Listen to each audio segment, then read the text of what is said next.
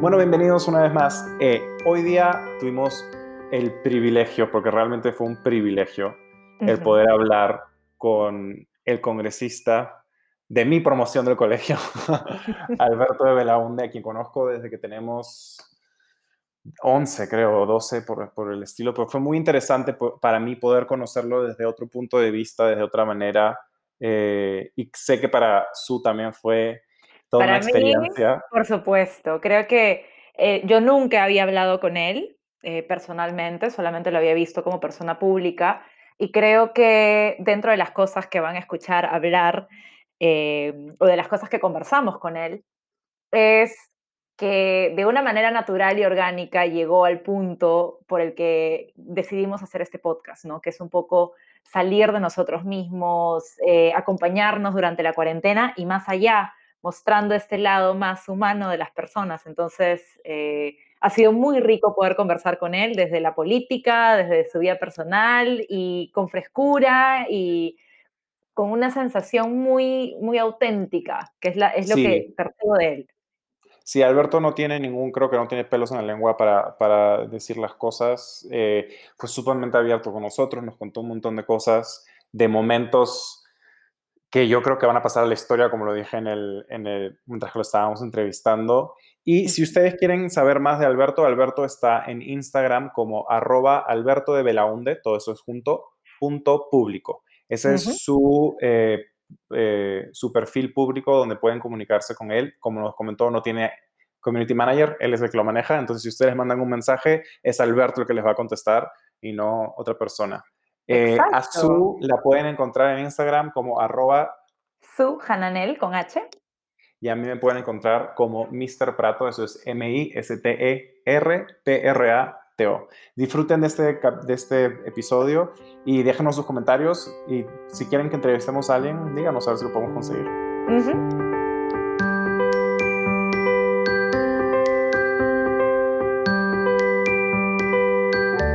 ¿Qué tal? ¿Cómo estás? Bien, bien, bien, con esta nueva normalidad. ¿Cómo va la cuarentena?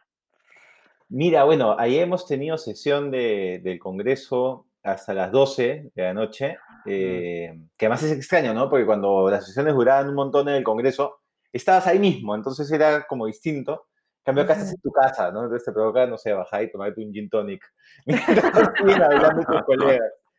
Y, y nada, y, y lo, lo peor de todo es que no terminamos, el- los- eh, hay un tema importantísimo que tenemos que, que aprobar, así que hoy día sábado tenemos a las 5 Uy, una nueva ¿Y ¿Cómo, sesión. Nunca he tenido cómo sesión esa adaptación? ¿Cómo, ¿Cómo sientes este cambio tan brutal de forma de trabajo, no? Mira, Sobre todo para el que, Congreso. claro, claro, siento que para mí no, no, no ha sido tan difícil porque ya tenía la experiencia previa del Congreso, entonces como que ya conozco bien en qué consiste la chamba. ¿no? Entonces, una vez que tienes eso, es como mucho más fácil de, de, de adaptarte. Pero el 90% de mis colegas son nuevos, es primera vez que están en el Congreso. Mm, Entonces, hay una sensación como de, de ansiedad y de no sentir que son congresistas, que porque se están nota en su casa. muchísimo en, en su actuación, porque están en su casa, porque no pueden hacer todas las cosas que normalmente harían como congresistas, porque no tienen una oficina, ¿no? Un montón ujú. de, de ese tipo de cosas. Pero Una igual es, sí, Si, si en un hemiciclo normal, común y corriente, no se escuchan y todo el mundo quiere hablar al mismo tiempo y gritar, yo me imagino que esas cosas, esta conferencia de Zoom, no sé si será en Zoom o, o el- o lo que sea, deben ser, pff, o sea, ¿cómo hacen? Sí, sí, eh, usa, eh, se usa Microsoft Teams, Ajá. que claramente no está pensado Para para tener congreso. 30 congresistas, ¿no? Eh, entonces es eh, challenging, pero, pero claro, al mismo tiempo, sea, todo tiene sus pros y sus contras, ¿no? Un contra clarísimo es que el espacio físico del Congreso es súper importante para establecer relaciones personales. Mm, ¿no? Porque Claro. yo soy una bancada pequeña, pero eh, para, y, y ya fui una bancada pequeña, digamos, no, no es nuevo para mí. Pero claro, en el congreso anterior, no sé, pues estás esperando para tomar un café o esos cinco minutos antes de que empiece la sesión, conversas con otro, de repente descubren que, no sé, los dos estudian en la misma universidad o, o los dos tienen familia en tal ciudad y empiezas a establecer esos vínculos personales que luego son súper importantes para poder impulsar proyectos juntos, ¿no? Por supuesto, Hoy no tienes esa experiencia, ¿no? Entonces, no sé, pues escribes WhatsApps, ¿no? Pero e, esa es una cosa negativa. Una cosa positiva es que, claro, es más cómodo, ¿no? O sea, hay momentos en que estoy escuchando y estoy acá en, en, en mi escritorio y me pongo a grabar mi escritorio mientras sigo escuchando la sesión, ¿no? este, o sea, eh, siento que el multitasking es, es más este, factible de esta manera. Y también es cierto que, no en el caso del pleno, que los plenos sí están durando un montón, pero en, el caso de los trabajos de comisión, de comisiones especializadas, duran menos. O sea, siento que ah, la gente está siendo como más eficiente y mis reuniones de chamba, porque también tienes reuniones pues, con sociedad civil, gremios, todo eso, también duran media hora clavado. Antes ah, era entre que bueno. gente o, te movilizabas este, y claro. en cada reunión perdías mucho más tiempo, ¿no? Claro, claro. Pero no sientes que, sí, yo creo que una ventaja de, la, de toda la telecomunicación es eh, la eficiencia de tiempo, pero al mismo tiempo se, esta barrera entre qué es mi trabajo y qué es mi casa se difumina, ¿no? ¿Cómo has sentido ese, ese cambio para ti? Porque por lo menos para mí es Sí, es, es, bien difícil poder encontrar un momento en el que ya, ok, esto ya no estoy trabajando, me tengo que dedicar a mis cosas, a relajarme, a estar tranquila, porque se siente la, tienes la sensación de que, bueno, entonces ahora tu trabajo es las 24 horas del día. Y creo que no debería ser así, no es sano. Y, y lo mismo pasa, por ejemplo, con, con mi equipo, ¿no? Todos los congresistas tenemos un staff de gente. Y, por ejemplo, ayer yo durante toda la tarde quería reunirme con ellos eh, para ver algunos temas de, nuestra lista de pendientes, proyectos de ley que vamos a presentar, etc. Y, y la, la, sesión del pleno de ayer sí estuvo como súper intensa. Eh, y de repente me di cuenta que ya tenía como 15 minutos, estaba a punto de llamarlos, y me di cuenta que a las seis y media de la tarde, un viernes, entonces dije, oye, ya, puede esperar el lunes, ¿no?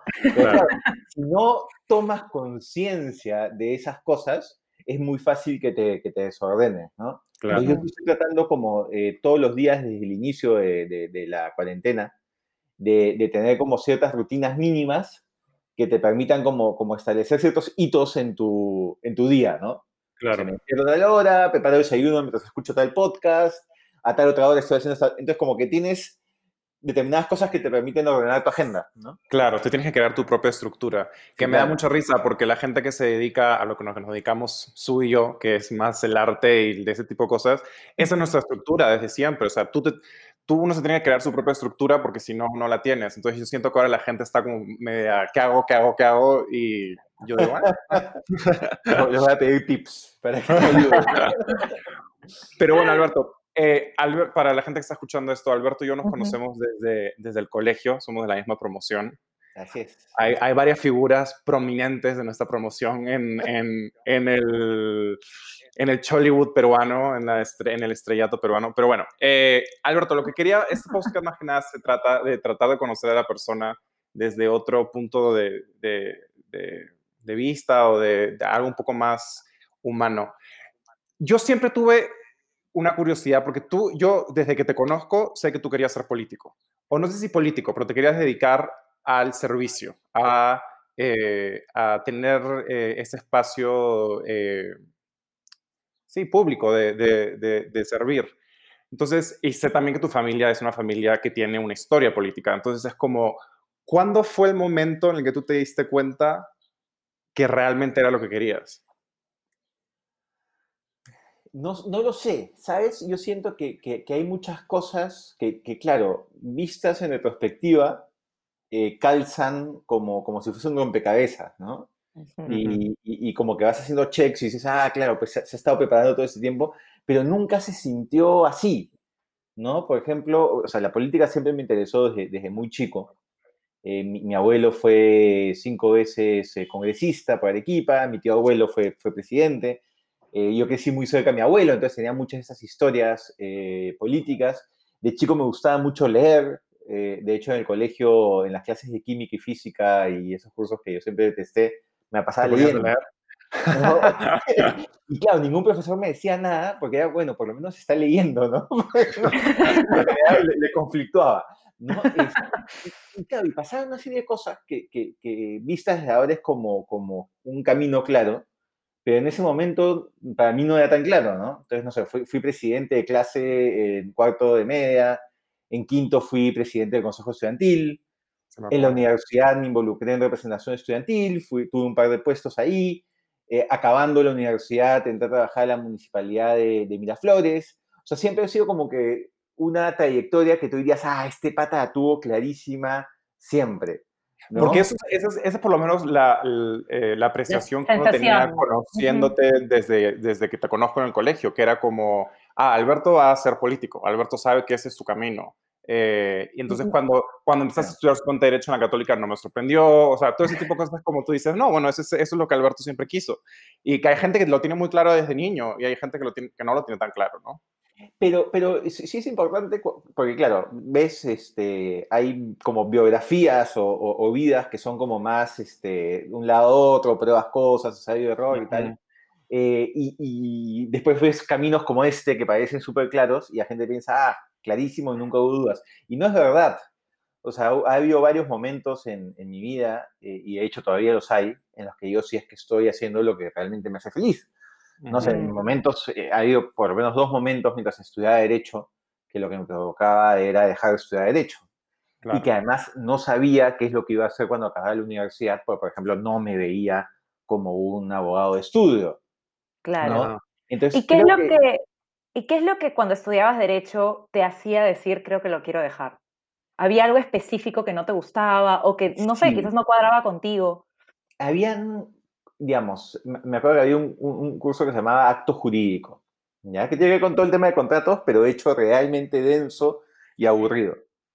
Y llegaba un momento en que yo siempre he considerado que el derecho es una herramienta para ordenar la vida y solucionar problemas. ¿no? Y que no sentía que eso estuviese en varios de los cursos que yo estaba llevando. ¿No? Y que terminabas en unos líos este, conceptuales absolutamente lejanos de lo que es el día a día de la gente. Y eso a mí me, me, me exasperaba mucho, ¿no? Me, me, incomodaba, me, aburría.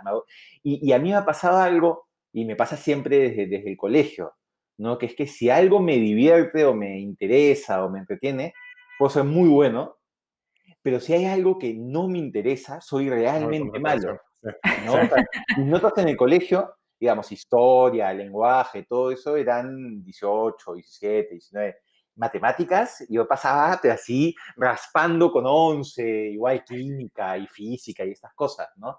Entonces, claro, llegaba una carrera que, que habían cursos que me gustaban y el marco general me gustaba, pero que cada vez encontraba más estos cursos, sí me generó un tema y sobre todo con esta idea que uno tiene en un momento de su vida en que todo tiene que estar como ya pensado hacia dónde estás yendo, ¿no? Claro, como caminado.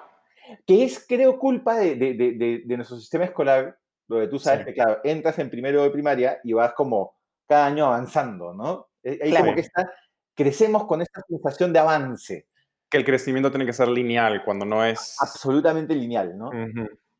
Y, y, la vida no es así, ¿no?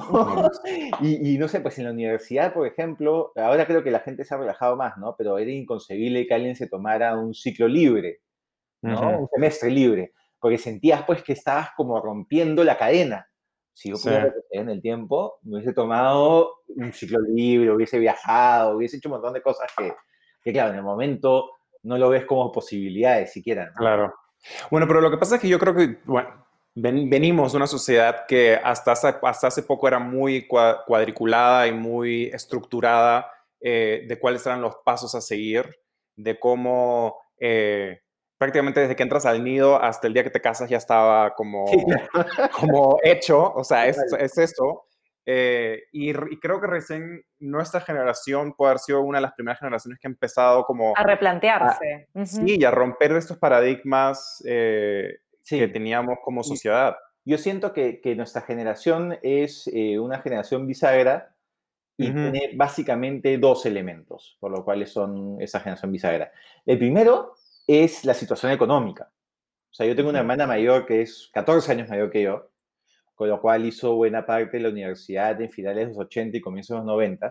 Y claro, el mindset de, de toda su generación era... Eh, tengo que acabar la universidad y conseguir un trabajo y en ese trabajo te quedas y agradeces por tener un trabajo porque el país está mal, ¿no? Claro.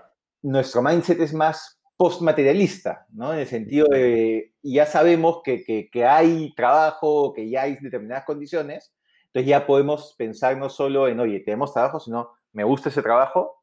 O que puedes crearlo también, ¿no? Que puedes, crear, tu propia fuente de ingresos. Creo que ese, ese cambio ha sido muy interesante para esta generación, que antes era más difícil. Así es, y el segundo que también está atado con lo, con lo que dices es eh, Internet. Mm. de todas maneras. O sea, nosotros somos la generación que, que descubre Internet en una edad eh, todavía joven, ¿no? O sea, empezamos a usar Internet en, cuando estábamos en eh, comienzos de secundaria, más o menos, o en fin, un poquito más variable. Em, y eso es un, realmente un, un, mundo de posibilidades, ¿no? No solo de, de oportunidades específicas, sino de, de, abrir mentes, de, de, descubrir que no estás solo, de si tienes un interés muy específico, hay un millón de personas en el mundo que tienen ese interés específico igual, eh, y vas como que descubriendo que, que, tu vida no está solo, o sea, la posibilidad de desarrollar tu vida no está solo en un espacio chico, sino que limitado, claro. puede ser mucho más grande, ¿no? Claro, hay gente que, que, eso lo, lo, lo, sobrecoge mucho y prefiere como encerrarse y es miedo a la libertad, y hay otras personas que aprovechan mucho esas, esas posibilidades, ¿no? Claro. Sí, yo siento que somos como la, la, la generación que tiene un pie en, en, lo que era antes y un pie en lo que es ahora. Porque siento su Digamos, no ha sido natural, lo hemos aprendido, ¿no? Ahora la generación claro. es given, ¿no? Para nosotros no, pues aprendimos cómo usar Internet y fuimos descubriendo que no sabían. Claro la posibilidad de estar los tres conversando ahora, es algo que cuando empezó Internet eh, estaríamos en Latin Chat, probablemente los tres conversando, ¿no? no, no, y para conectarte era como... Que el Internet, no podías usar el teléfono si usabas Internet. ¡Mamá, ¿quién levantó el teléfono? y esperabas a de noche porque era más barato, porque no había tarifa plena. Claro, claro, claro, claro. Conectarte por tierra, ese tipo de cosas que existían en esa época. Sí, no, es, es, y es, es, muy llamativo porque, suponte, como tú tienes una hermana que es 14 años mayor, yo tengo hermanos que son 10 años menores que yo, y sí noto diferencias, o sea, sí noto que es otra generación completamente distinta. Y veo los pros y veo los contras, ¿no? Me imagino que siempre cada generación ve cosas desde su punto de vista y piensa que es mejor o peor o, cosas por el estilo, pero sí siento que nosotros somos la primera generación que realmente tuvo un salto muy grande de, paradigmas entre los padres y los hijos. O sea, la manera como pensaban los padres, o sea, cómo pensamos nosotros fue muy grande. El gap, por decirlo así. Sí, sí. ¿Has sentido resistencia con tus papás, por ejemplo, cuando se daban cuenta que porque al menos yo lo veo con mis papás, ¿no? Este, este estilo de vida, yo también trabajo de forma independiente, aparte de ser artista, entonces, por ejemplo, para ellos, el hecho de yo no tener un trabajo de 9 a 5, que lo tuve por mucho tiempo, y luego lo dejé, para ellos fue como, me fui, y encima lo dejé para irme a vivir a otro país, ¿no? Donde no sabía exactamente qué se iba a encontrar, entonces para mi papá, es, para mis papás eso fue, claro, eso era como un terremoto, ¿no? ¿Cómo vas a hacer eso? ¿En algún momento tú has sentido eso también con tus papás, como que mm, esta resistencia, este miedo? Mira, hasta ahora no, porque claro, mi camino eh, ha sido un camino un poco ordenado y de hecho les, les, ha gustado como los pasos que he ido dando. Este, pero claro, yo por ejemplo el próximo año eh, acaba la gestión del Congreso en julio y ya no me puedo reelegir porque aprobaron una enmienda constitucional que, que evite la reelección. Entonces yo en julio del próximo año tengo que reinventarme profesionalmente. Claro. ¿no? Entonces, veamos qué pasa ahí y también cómo lo toman ellos, ¿no? Porque imagino que también hay, o sea, hay una como necesidad de los papás de saber que hay predictibilidad en la vida de sus hijos para saber que, que, que son felices, que sin duda va, a ser un elemento, ¿no? Pero bueno, veamos, veamos qué sucede. ¿Y te da un poco de pena antes, antes, antes de decirlo, te da un poco de pena saber que solamente que te queda tan poco tiempo en el Congreso, después de todo lo que hemos luchado, ¿no? Para que se, para un nuevo Congreso, sabíamos que eso iba a pasar, ¿no? Si es que se eligió un nuevo Congreso, eh, pero no, no, no, te da un poco de... Mira, sí, sí me da pena, porque hay, hay tres cosas que, que, se juntan en mi trabajo y que creo que deberían juntarse en el trabajo de cualquier persona eh, que, hace que sea un trabajo que, me guste mucho, ¿no? El primero es que me divierte, o sea, realmente me, me entretiene mi trabajo, no, no me cuesta, ¿no? este, no me aburre, ¿no? El segundo es que siento que tiene un propósito, un propósito, digamos, más grande que, el hecho mismo. Y tercero, y esto sé, que no necesariamente va a sonar bien, pero siento que soy bueno en mi trabajo. Y eso, eso o sea, el, sentir que realmente estás este, ayudando a hacer las cosas distinto y que realmente lo conoces tu chamba y la haces bien, te genera también mucha satisfacción, ¿no? Entonces, claro, lo que venga a partir de, julio del próximo año va a tener que tener esos tres elementos. Eh, y claro, yo creo que el más difícil de llenar va a ser ese sentido de propósito, ¿no? Ese sentido como de, que estás impactando de una manera directa y clara, ¿no? Claro. Bueno, y regresando otra vez a, más atrás, eh, como te digo, la, la, percepción que uno tenía siempre contigo era que estabas completamente seguro de, de, para dónde ibas. Y, y, es muy gracioso porque obviamente ahora, a la edad que tenemos, todo el mundo está involucrado en política, sobre todo con la realidad peruana.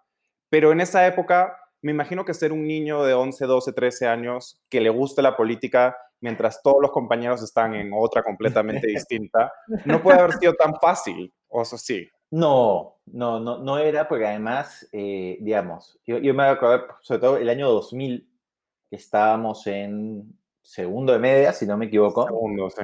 Claro, que, que el país estaba como muy convulso en temas políticos, la caída de Fujimori, los live videos, todo eso.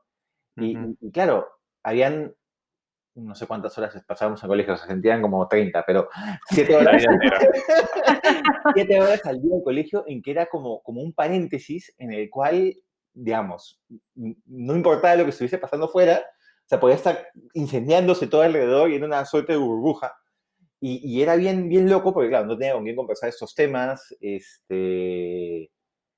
Eh, y sentía al mismo tiempo que, o sea, me, me, me llamaba mucha atención que nadie más sintiese o, comentase o se preocupase por lo que estaba pasando fuera, ¿no? y, pero algo que a mí me, me, ayudó un montón en, en, esos años fue literatura. O sea, que es mi segundo gran como interés en la vida, ¿no? Eh, leer me, me, fascina. Digamos, he escrito dos libros, pero son dos libros de no ficción, digamos. Pero tengo hasta ahora el, el las ganas de escribir las ganas de escribir, tengo unos cuentos, ¿no? Pero cosas menores. Pero, pero sí estoy pensando en algún momento, eh, tal vez puede ser el proyecto para cuando acabe el congreso. De, Uy, interesante. sí. De escribir algo, porque además siento que has estado en mi misma promoción, en el mismo momento. O sea, siento que hay cosas que decir de ese momento de, de, nuestras vidas eh, y ese momento del país y ese momento de cómo se veían las cosas que, que no se han dicho todavía ni desde la literatura ni desde la no ficción. ¿no? siento que ahora, por ejemplo, las cosas en los colegios son distintas. Eh, y que, pero igual como que hay aprendizajes que sacar de esa época que, que están como muy sueltos, ¿no? Desde hace tiempo estoy como con, con, ganas de escribir sobre eso. Sí, siento que, siento que, eh, que es algo que estaba hablando el otro día con una persona. Siento que el paradigma de la educación en, en Perú en general tiene que cambiar. Eh, a mí me pasó, y, tú, lo sabes, yo, yo viví toda mi infancia y, la, el comienzo de la adolescencia en Chile, hice colegio allá, iba a colegio laico, mixto, y me cambio a Perú a un colegio católico, solamente hombres, de curas. Eh, fue un cambio muy fuerte y realmente te empiezas a dar cuenta que ahora que eres mayor, que hay algo que no, que no termina de cuadrar porque, porque te enseñan a relacionarte de una manera que no es real, no existe en el mundo. No, el mundo no es solamente hombres, el mundo no es solamente mujeres, es un, es un, y no es solamente la religión católica eh, de, de, la letra con sangre entra. Es, hay, hay, muchas cosas distintas. Y realmente yo siento que salimos del colegio, o no, no nuestro colegio en particular, sino el colegio en, en, en general, realmente sin saber cómo vivir o sea, no nos enseñan cosas prácticas que tú digas, ok, salgo del colegio y por lo menos puedo sobrevivir en este mundo. Eh, ¿De qué me sirve saberme las fechas? Y, Está chévere, pero... Claro, y también es un momento donde te enfrentas a, escucha, racismo, clasismo, homofobia, pero súper interiorizado, digamos, no, no, no, no expresado de una manera tan violenta como para que sea evidente, sino que muy sutil. Entonces, claro, acá el colegio tú vas a pensar, oye, ¿cómo estas experiencias de vida nos han afectado a todos? O sea, no solo a, terceros, sino a nosotros mismos. Claro. Cómo eso nos ha formado y cómo eso marca un poco cómo nos, nos relacionamos el día de hoy. ¿no? Entonces estoy con ganas como de, de, de, hurgar un poco ahí y a ver qué sale. Bueno, una de las razones por las cuales eh, quise crear este, este manera de conversar con gente es porque llevo años de años de años en terapia, eh, viendo chamanes, life coach, todo lo que pueda haber en el mundo para tratar de identificar un montón de cosas sobre mí, sobre el planeta en el que vivo y por qué estamos aquí.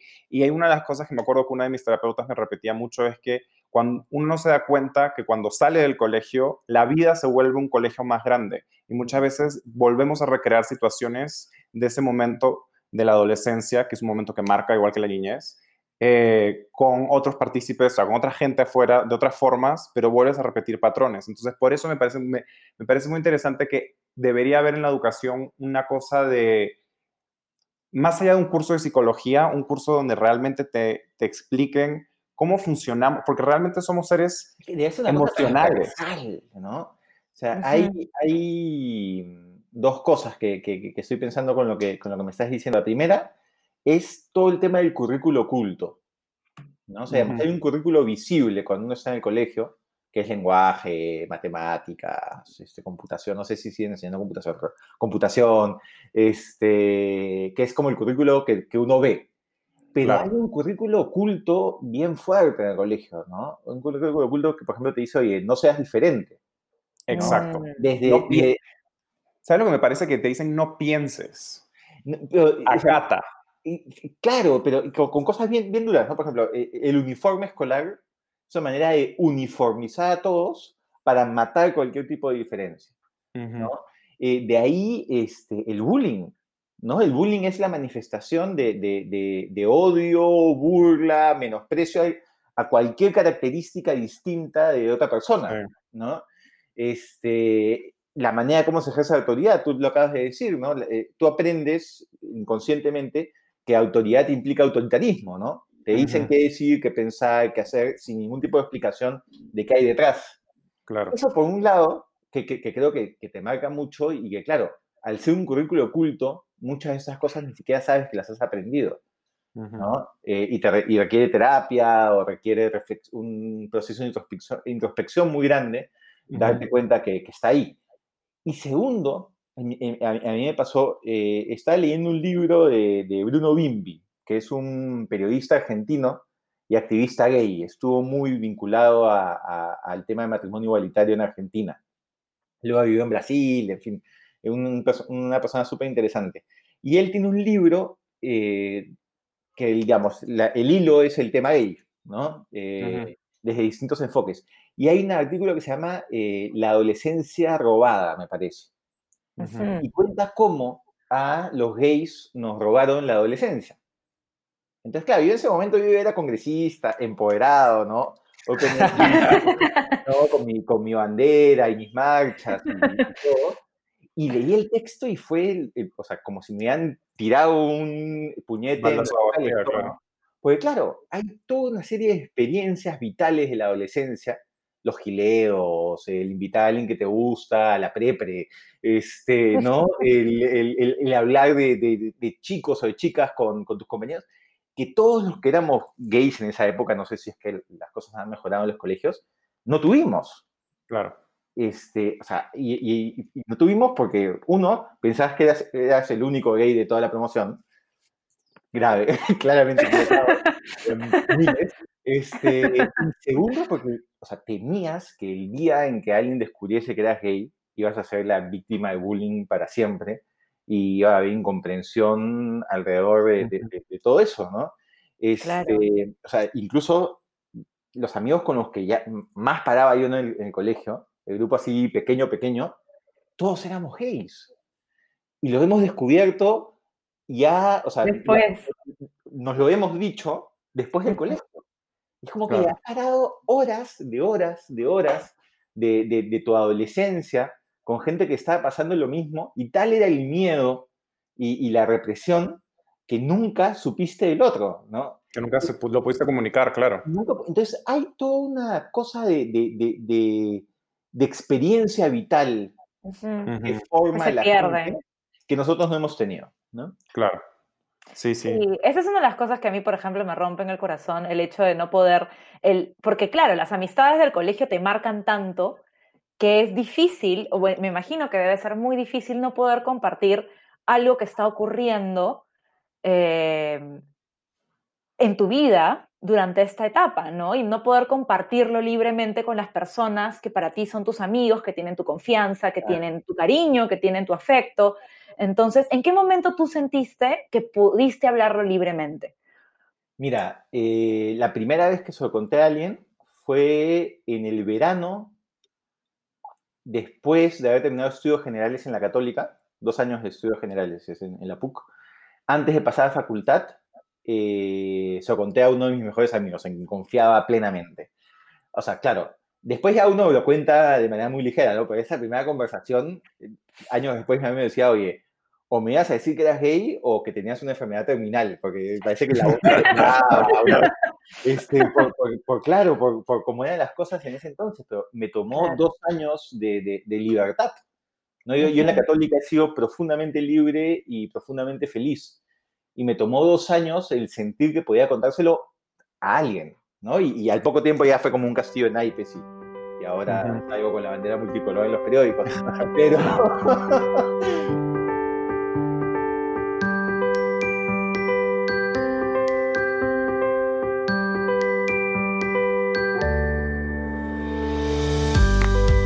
Y bueno, este es el espacio diseñado para la publicidad que no tenemos porque somos un podcast nuevo y joven, adolescente, en sus, en sus tiernos años.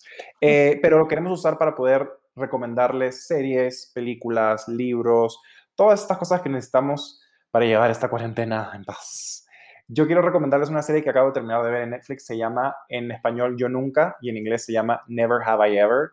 Es una serie sobre esta chica que está eh, en, en, el colegio, creo que está como en segundo o tercero media, que es hindú americana y cómo lleva todo esto de ser de una cultura hindú dentro de la cultura americana y cómo estas dos culturas la, la separan. Pero aparte de todo eso también, cómo lleva el hecho de eh, sobrellevar la muerte de uno de sus padres y cómo esto lleva a que ella trate de hacer un montón de cosas como para autovalidarse, que al final son situaciones muy graciosas. Y también cómo lleva lo que es enamorarse, entre comillas, porque uno a veces no sabe lo que es cuando tiene 15, 14 años. Mm. Es muy entretenida. Está escrita por Mindy Kaling, que es la que hizo eh, The Mindy Project y que también salió en The Office. Y realmente la música está, o sea, también tengo ya el playlist, lo tengo en mi Spotify, o sea, lo escucho todos los días. Realmente está muy bueno y se pasa muy rápido. Son como media hora cada capítulo, creo que son como 12, si no me equivoco. Te las puedes ver en una tarde si no tienes nada que hacer. Y, y te saca una sonrisa en este momento que creo que es sumamente importante. Así que ya saben, se llama Yo Nunca o Never Have I Ever en Netflix. Perfecto. Yo tengo otra recomendación que en realidad la encontré porque yo sigo en Instagram y soy hincha de Reese Witherspoon me encanta todo lo que ella está haciendo últimamente, en los últimos años, con su productora. Y ella ha coproducido eh, y protagoniza una serie que se llama Little Fires Everywhere con Kerry Washington, que la pueden encontrar en Hulu. Y si no tienen Hulu, porque Hulu no está activo para Latinoamérica, la pueden encontrar en Internet. Tendríamos que buscarla alguna manera de verla, pero yo la, yo la vi en una página que, que sigo de, de series y la historia, que sé que está inspirada en un libro, es brutal porque sigue este, eh, todo este sesgo que existe cultural en cuanto al ser una persona blanca y ser una persona afroamericana. Entonces, incluso siendo una persona blanca que quiere ser inclusiva, etcétera, tiene este sesgo eh, con la cultura o con las personas afroamericanas. Entonces, toda esta relación que se forma entre la familia del personaje que interpreta Reese Witherspoon y la familia que tiene Kerry Washington, que bueno, eh, todo empieza a raíz de un incendio que se ve en el primer episodio. Entonces, ¿quién creó el incendio y cómo? Te vas dando cuenta de que, claro, ningún personaje, o algo que a mí me atrapó muchísimo, es que ningún personaje es ni bueno ni malo en esta serie. Todos son muy humanos, son muy complejos, son muy complicados. Entonces, al final terminas entendiendo ambos puntos de vista.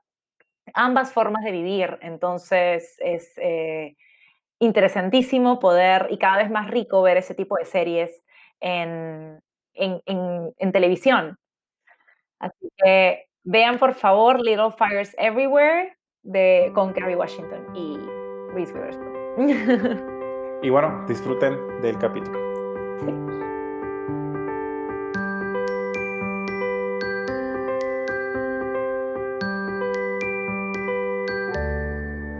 Y una pregunta, cuando, cuando pasa todo este proceso de aceptación de uno mismo, de poder contarlo, de poder decirlo, y más o menos, digamos, aunque no dices que no lo tenías tan cierto, eh, pero tu carrera estaba un poquito encaminada hacia la política pública.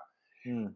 ¿Fue en algún momento algo que tú dijiste, ah, voy a decir una lisura, pero puta, o sea, soy, o sea, creo que puedo ser un muy buen eh, congresista o muy buen, lo que, el, puesto que sea presidente, lo que, lo que quieras pensar, pero puta, por ser gay, tal vez no voy a poder hacerlo y qué injusto sería que yo no pueda dar todo lo que puedo dar a mi país simplemente por el hecho de a quien me gusta. De hecho, eso motivó mi primer libro, que se llama Más allá del arcoíris, autoridades LGBT en América Latina. Este, porque claro, yo, yo sé que soy gay desde los 13 años. Y, no es que no lo aceptaba, lo tenía absolutamente claro. sabía, digamos, qué buscaba en internet cuando era chico. Este, sabía qué personajes me gustaban en Baywatch. ¿no? Claro. Clarísimo, no hubo duda en ningún momento. Mi duda siempre fue si es que uno podía salir del closet y dos, si es que siquiera valía la pena salir del closet, o sea, si es que había la posibilidad de conocer a otra gente gay de mi, de mi, de mi grupo de amigos, o si iba a tener pareja, si podía poder ser feliz. Acuérdate que nosotros salimos del colegio el año 2003, cuando todavía me parece que habían dos países en Europa que habían legalizado el matrimonio igualitario. No había ningún estado en Estados Unidos con matrimonio igualitario, no. eso es el 2004. Entonces, eh, en la universidad, cuando ya me era evidente que iba a tener que contarlo para poder ser feliz, o sea, digo, oye, yo no voy a tener una doble vida nunca, ¿no? Y, necesito poder contarlo y, que sea algo natural para, para ser normal, ¿no? Y, vivir como, como veo que mis amigos heterosexuales viven. ¿Y hubo algún referente que, que, te, que, te, hiciera decir, no voy a vivir una doble vida, no voy a caer en el juego que cayeron, bueno, eh, no es que cayeron, porque realmente era la única posibilidad que tenían antes, pero no voy a caer en eso, sino voy a tratar de, de mantener la honestidad? ¿O hubo alguien, algo, alguna serie de televisión, algo que tú dijiste, yo también puedo? Mira, este, justamente eh, yo estaba en ese momento en que era representante estudiantil en la católica y que, y que, claro, veía en algún momento la posibilidad de ser congresista, o sea, veía como que un camino político que, iba a estar ahí, ¿no? Pero claro, volteaba y no había una autoridad abiertamente gay en Perú. Nunca había postulado a alguien abiertamente gay al Congreso, porque su ser recién postula años después, dos años después de, esta, de este momento. Em, no había nadie en América Latina. Y de repente encuentro en España a Pedro Cerolo, él lamentablemente falleció hace unos años. Él era concejal del Ayuntamiento de Madrid. Ni siquiera diputado, era concejal del Ayuntamiento de Madrid. Pero muy outspoken, eh, activista por el matrimonio igualitario y además muy desenfadado, ¿no? Por ejemplo, decía eh, eh, Zapatero, era el presidente de España en ese momento, que era de su partido, y él en un meeting decía, ¿cuántos orgasmos democráticos me ha dado Zapatero esta legislatura? O sea, era como que muy... muy Elocuente. Para mí fue como encontrar un salvavidas en medio de los... No salvavidas, un pedazo de madera en medio de los océano y me aferré a eso, diciendo, mira, si hay un político abiertamente gay en España, llegará el momento en que pueda haber en Perú. ¿no? y, y, fue muy importante, y de hecho por eso eso inspira mi libro, pues claro, llego al Congreso, era el segundo abiertamente gay del Congreso peruano, y empiezo a chequear y en toda la región había un diputado gay en Bolivia, una diputada trans en Venezuela, y, cada personaje parecía como muy interesante. Y yo tenía también muchas dudas de, de, ok, soy una autoridad abiertamente LGBT, ¿qué implica eso? ¿No? O sea, ¿cuál es el balance? Porque también soy muchas otras cosas. Claro. ¿no? quiero tener un label, pero tampoco no quiero dejar de representar. Claro. Y eso es un poco lo que inspira el, el libro, que son entrevistas a como 10 autoridades de diferentes países. Claro.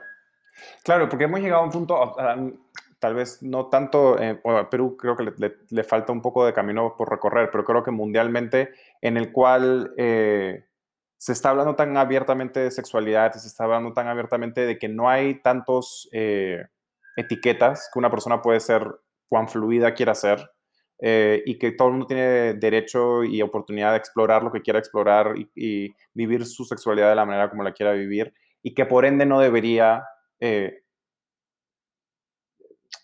entorpecer ningún otro lugar, de, ningún otro ámbito de tu vida, porque simplemente es un ámbito más, no es, no es lo que te define. Gracias a la visibilidad y al trabajo de muchísimos. ¿no? Sí, sí, sí, alguien como Peter Buttigieg haya podido ser precandidato demócrata.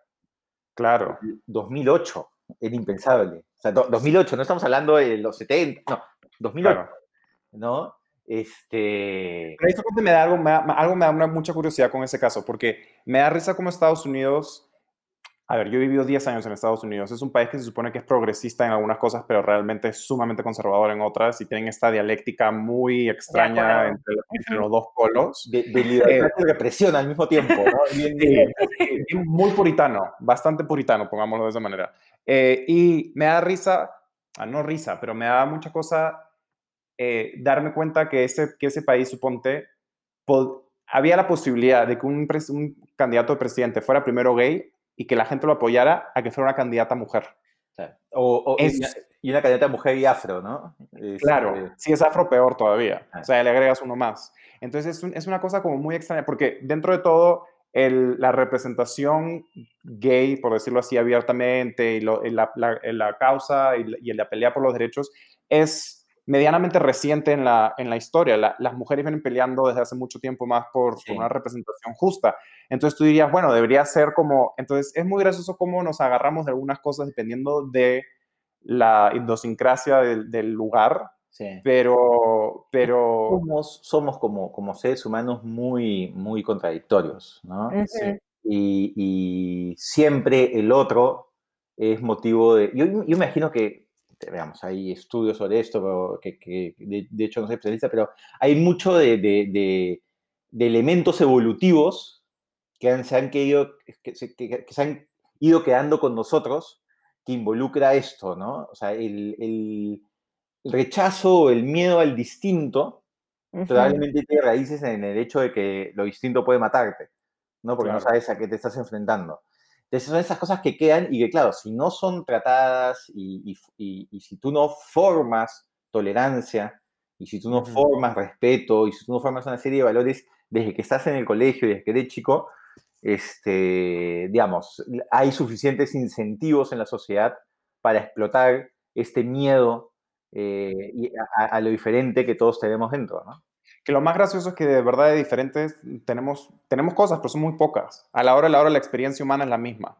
Y esa es, y esa es la razón por la cual suponte cuando vemos, o sea, ya, llevándolo a lo que, a lo que hacemos pero cuando ves una serie de televisión o ves una película o ves algo de alguna persona de un lado del mundo donde capaz nunca has estado, nunca has estado en su lugar, nunca has estado en ese, en ese espacio, no, no has pasado por esas experiencias puntuales, puedes sentir lo que esa persona siente, porque todos a la edad de los 6, 7 años ya hemos sentido odio, abandono, eh, todo.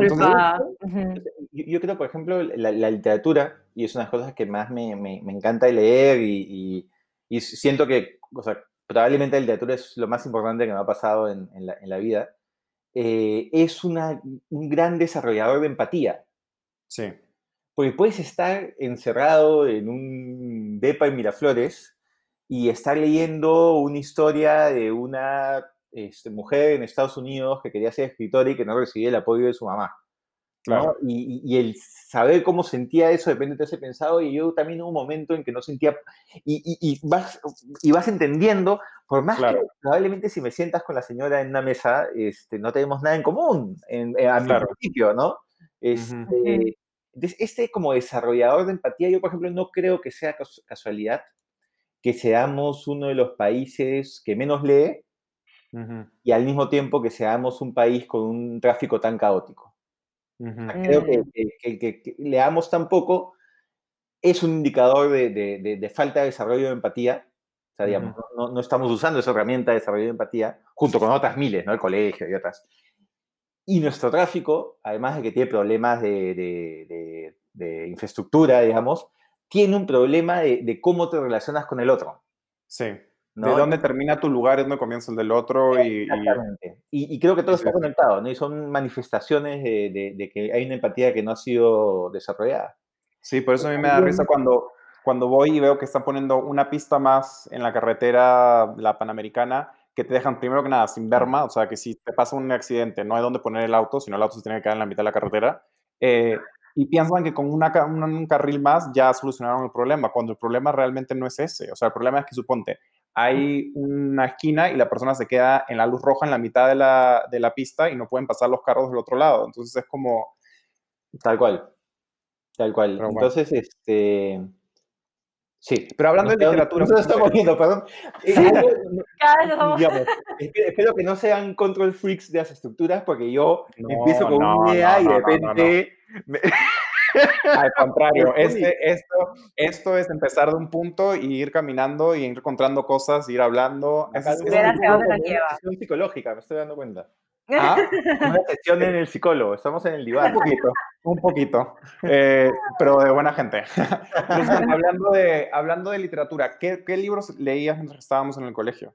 Leí mucho eh, Vargas Llosa, casi todo Vargas Llosa, eh, Bryce, eh, Ribeiro, que eran en realidad, los, digamos, un momento en el cual leía los libros que, que estaban en la biblioteca de mi mamá. Mi mamá es una gran lectora, de ahí me viene la gracia. Este, claro, casi todo literatura latinoamericana, ¿no? Igual tengo como huecos, que todo el mundo es como, oye, ¿por qué no has leído tal libro, no?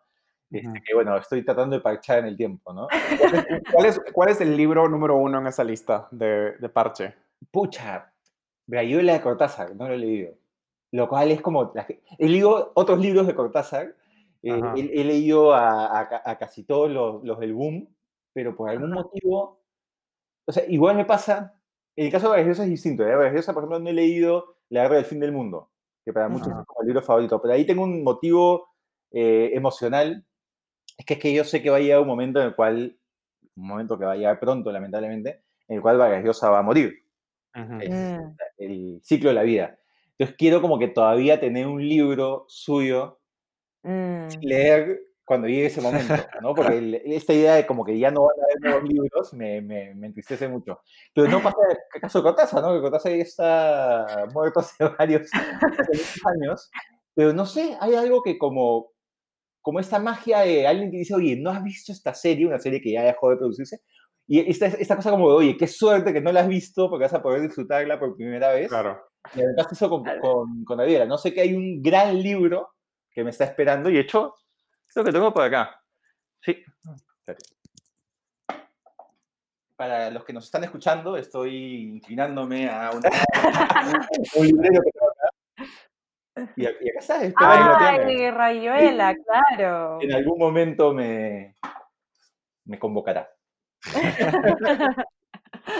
bueno, yo quería eh, retomar un poquito lo que estábamos conversando acerca de estos momentos que suceden en en, tu carrera mientras estabas, viendo, mientras estabas yendo en, política y te diste cuenta que, bueno, este es el, el, momento en el que esto es lo que... Aparece, al parecer es hacia donde me estoy encaminando, ¿no? ¿Hay algún momento en el que tú sentiste, ya hacia el lado, cuando estabas postulando al Congreso y cada vez eras una persona, un personaje más público, sé que todos los congresistas tienen asesores, tienes un grupo de gente que siempre te está diciendo, bueno, por aquí tenemos que ir, estas son las estrategias. ¿Hubo algún momento que te dijeron algo que tú dijiste, no, esto no lo voy a hacer, esto no, no, no, no, esto no soy yo. Sí, varias veces, ¿no? Varias veces. Desde en la primera campaña, o sea, no sé, yo me acuerdo que cuando decido postular, me, me reúno con diferentes personas como para recibir consejos, ¿no? Y una persona que sabía un montón y tal, me dijo, mira, tú no vas a salir, pero esa es tu primera campaña y cerrarse en la siguiente, pero tienes que aprovechar para hacerte conocido. Entonces tú tienes que plantearte, y empezar a plantear, no sé, pues que sea el candidato de los emprendedores, yo nunca he emprendido nada en mi vida, ¿no? Nada de cero, ¿no? Este, no, ok, ok. Entonces, el candidato de los jóvenes. yo siempre he tenido alma de viejo. somos dos, somos dos. no, Creo que por eso somos amigos. no siento que, tampoco vaya a conectar desde como el irreverente que entra a un espacio. Entonces, y, de, hecho, para cosas más trágicas, ¿no? En el momento en el que PPK nos anuncia que van a indultar a Fujimori a la bancada, eh, y teníamos que simplemente apoyar la medida, ¿no? Entonces, claro, hay un montón de momentos que retrocedo, o sea, a mí me pasa algo bien curioso, que retrocedo y veo un montón de cosas que están en juego y como que me sobrecoge mucho decisiones ya tomadas. Pero en el mm. momento, cuando son esas cosas que realmente van en contra de, algo que siento que, que, que, está dentro de mí, las decisiones son clarísimas. O sea, mm. eh, no tengo ni, ni, cinco segundos de duda. La duda viene después, de hoy pero en el momento es como una claridad que, yo agradezco mucho, ¿no? Porque soy una persona que, piensa mucho las cosas y que siempre está como pensando en distintos escenarios, pero cuando llega ese momento en el cual hay algo que siento que, no va, que es un tema ya de guts, ¿no? No tanto de eh, necesariamente racional, actúo, actúo muy rápido. Y suponte, para, para, entrar, al, para entrar al Congreso, eh, tú dijiste, ok, me voy a postular, vinieron y te dijeron, oye, ¿te quieres postular? Eh, un poco ¿cómo, fue ese, ¿Cómo fue ese momento? Yo estaba el 2015, un año antes de las elecciones del 16, yo estaba en la Universidad de Georgetown, en Washington. Entonces, estaba en Washington, que es una ciudad, mi ciudad favorita, yo sé que algunos prefieren otras ciudades como Nueva York, pero este... Pero, pero es el centro de la política mundial, entonces es como, lo entiendo. y los museos, y no sé, realmente mm, este, eh, viviría mañana ahí. Ahora no sé, ¿no? Con todo, pero bueno, antes de la pandemia hubiera estado ahí feliz, ¿no? Este, mm, estaba ahí eh, participando en un programa de, cuatro meses en la universidad con 35 líderes jóvenes latinoamericanos. Entonces, todo el día recibíamos como que esta inyección de adrenalina y self-confidence y y ustedes son actores del cambio y tal. Y en ese proceso, un día yo falto a clases porque se iba a debatir en el Congreso peruano, en la Comisión de Justicia, el proyecto de unión civil. Y yo quería escucharlo y yo honestamente creía que habían posibilidades de que se aprobase. Y el debate fue patético. Mm. Fue de un nivel y de una mediocridad realmente vergonzosa. Eh, salvo dos o tres excepciones, y acabó ese día y yo dije, postulo el próximo año. Porque o sea, ya son demasiadas cosas que pasan en el Congreso y siempre me quejo y siempre estoy del otro lado diciendo cómo, cómo deberían ser las cosas. Ya llegó el momento. Y después, este, digamos, se, se, fueron abriendo algunas posibilidades que terminó en que me invitaron ahí en la lista, ¿no? Claro. Pero ahora justo tenía esa pregunta que te la quería hacer, pero ya, que lo trajiste a, hablar a colación, no sé si ya estoy hablando como, como abuela, como siempre he hablado, pero bueno. Eh, pero el chiflón, ya ven el chiflón, cuidado, se va a meter el chiflón. Eh, una de las preguntas que te quería hacer, Alberto, es cómo tienes la capacidad de mantenerte sereno y de mantenerte bien cuando escuchas las estupideces que algunas personas pueden dar como argumentos para muchas cosas en el Congreso o en entrevistas incluso. Porque se hizo viral tu cara cuando, cuando Rosa Bartra dice que empoderarse es masturbarse. Claro. Eh, que, quería que, que, el, que el Ministerio de Educación decía que, chicas que, empoderarse era masturbarse. Sí.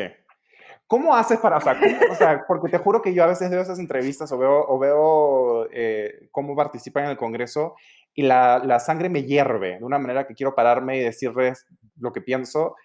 Y yo digo, Alberto tiene que tener una paciencia o, un, o ha desarrollado alguna manera de... ¿Qué, ¿Qué, pasa por la cabeza de Alberto de la UNDE cuando escuchas, escuchas ese tipo de cosas? Mira, depende, depende, ya varía, varía mucho. Bueno, yo he descubierto una paciencia que pensé que no tenía. siempre me o sea, siempre he puesto como una de mis características la impaciencia, ¿no?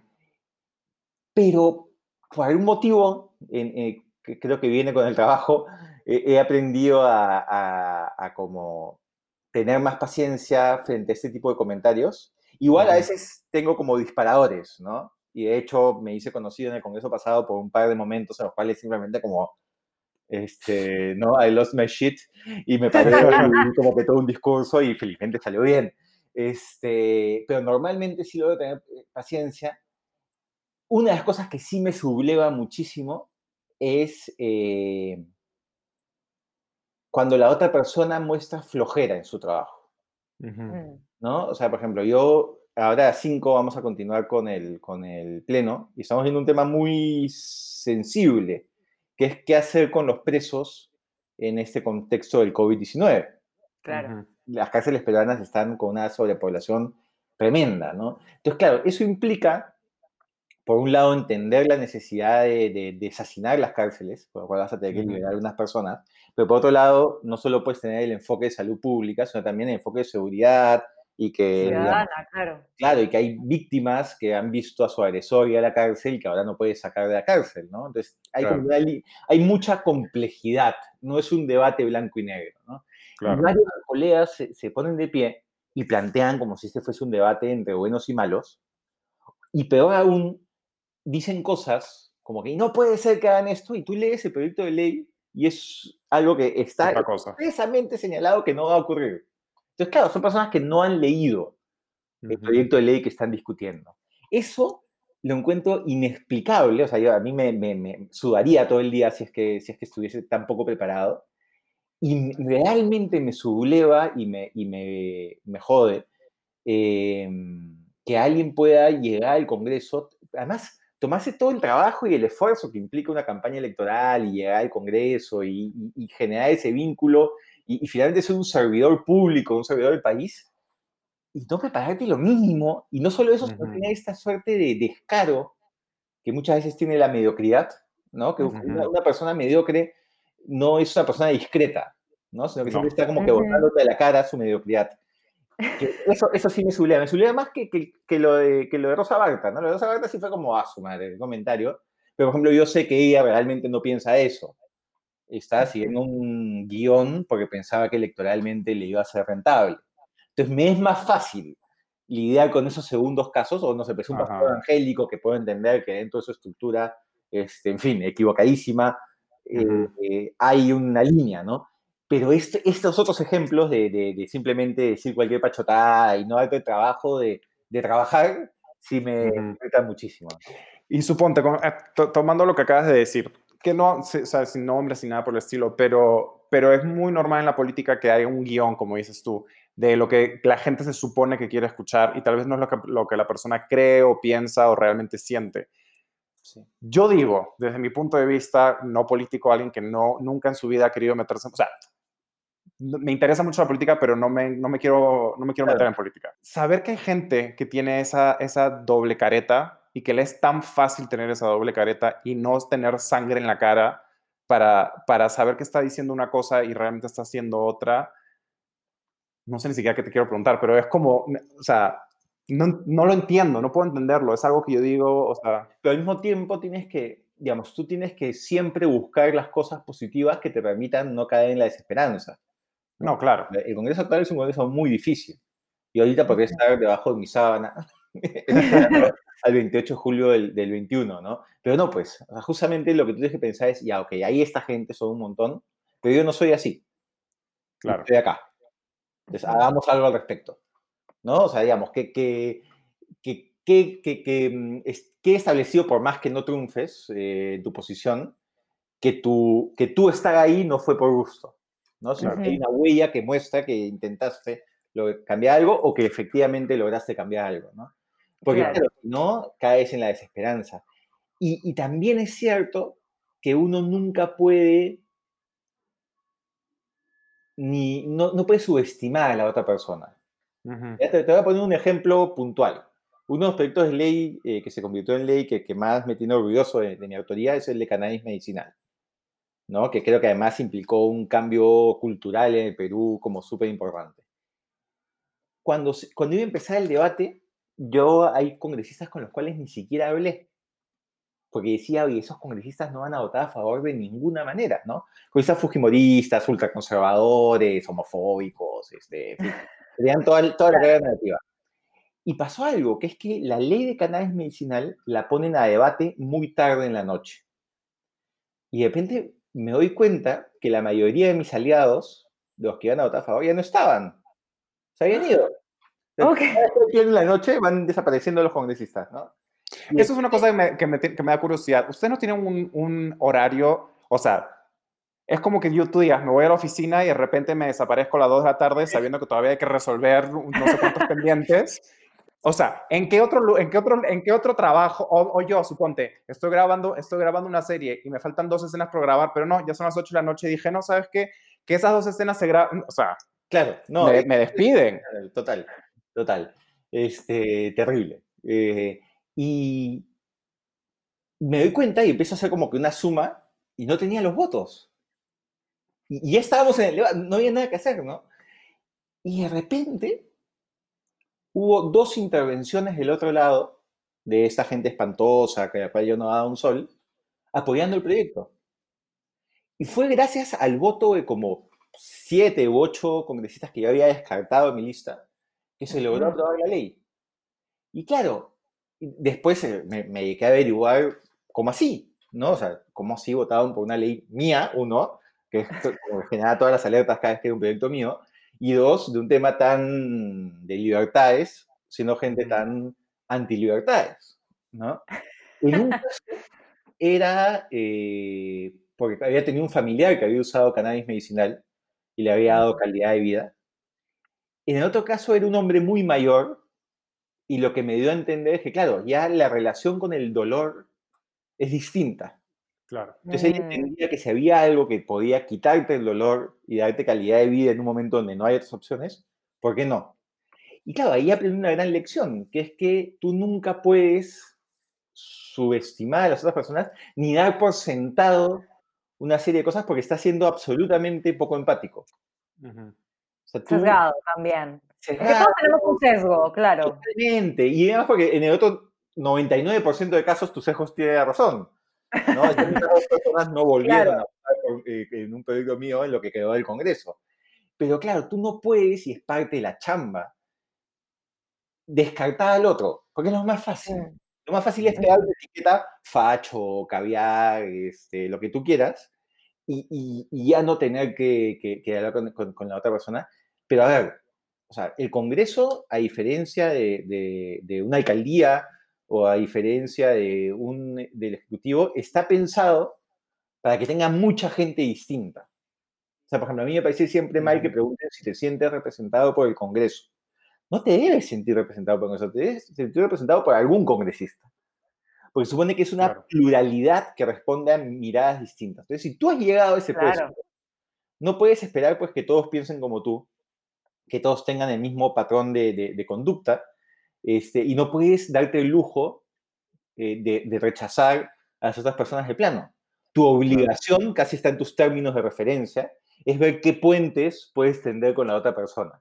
Entonces, claro, es un, Claro. tipo- un ejercicio de tolerancia y empatía. No, tienes una paciencia, Alberto, que realmente embotella y véndela, porque te- También tengo momentos de, de- de- de profunda, todo el mundo, ¿ah? de profunda desesperanza no me imagino. O de desesperación. Ayer en la noche he tenido uno, por ejemplo, porque, en fin. ¿Y qué otras lecciones, ahora que estás justo que estás comentando, es este, este aprendizaje que has tenido a partir de esta experiencia de no descartar al otro o digamos de, de poder abrir un poquito el, o cuestionar nuestro sesgo también, ¿no? En ciertos momentos. ¿Qué otras lecciones sientes que tu trabajo en el Congreso te está dejando? Ahora tengo mucho menos respuestas que antes. Y eso parece algo bueno. ¿no? Yo siento que, que muchas veces el, el asumir una posición ideológica, ¿no? el decirte de izquierda, de derecha, de liberal, socialdemócrata o como quieras llamarte, es una excusa para no pensar. ¿no? mm, Es como, ah, eres tal cosa, ok, esa es tu caja y acá está todo lo que piensas. ¿no? Entonces vas como que sacando cosas simplemente porque es lo que corresponde. Y te das cuenta en una chamba como esta que la vida es mucho más compleja, ¿no? Y que a veces una solución, o sea, tú puedes pensar en un libre mercado, pero la solución que viene para un tema específico va por otro lado de- de- del espectro, ¿no? Eh, y te das cuenta que, muchas veces eh, lo que hay detrás de, posturas como muy firmes y enfáticas es una como pobreza de, mirar, ¿no? Mm. Creo que, el próximo año yo salgo con, con mucho menos este, certezas de los que entré en el 2016, ¿no? Y también entendiendo que, las personas son complejas, más complejas de lo que, de lo que uno quiere y sobre todo de lo que la política normalmente te muestra, ¿no? Insisto, no, no es una vida de blancos y negros, sino de una gama diversa y sutil de grises.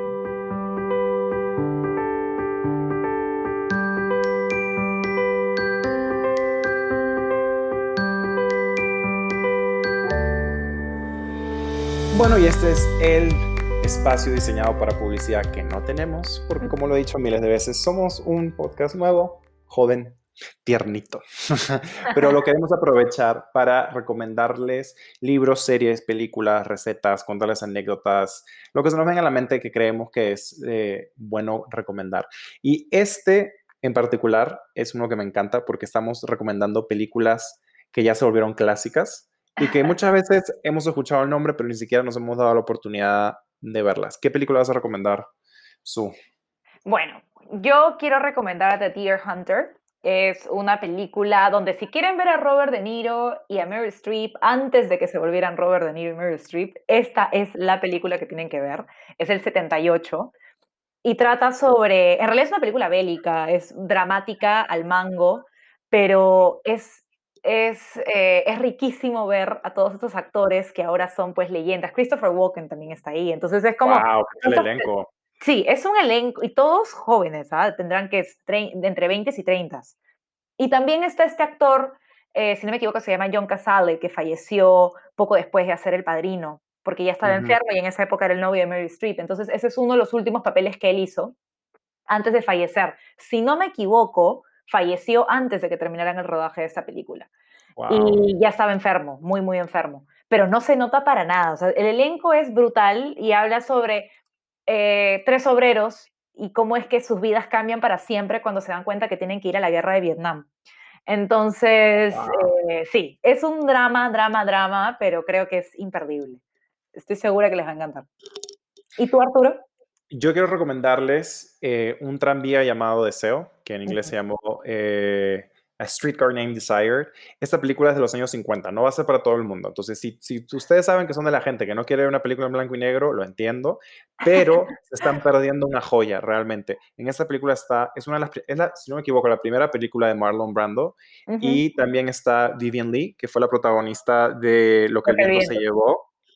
No, es que no tienes idea. Está basada en una obra de teatro por eh, eh, de William. Eh, Tennessee Williams. Tennessee Williams, perdón, sí y que se ganó todos los premios cuando estuvo en Broadway y trataron de llevarla al cine. Es una obra muy, muy, para los años 50, sobre todo en Estados Unidos, muy explícita, donde hay muchas cosas sexuales, donde hay muchas cosas de pasión, donde hay muchas cosas de groserías, ese tipo de cosas. Entonces, llevarla al cine fue todo un, todo un reto para ellos y tuvieron que ver cómo podían hacer para hacer escenas que ni siquiera las querían dejar que, se las, que las hicieran por la censura de esa época. Pero la actuación de Marlon Brando o sea, mm.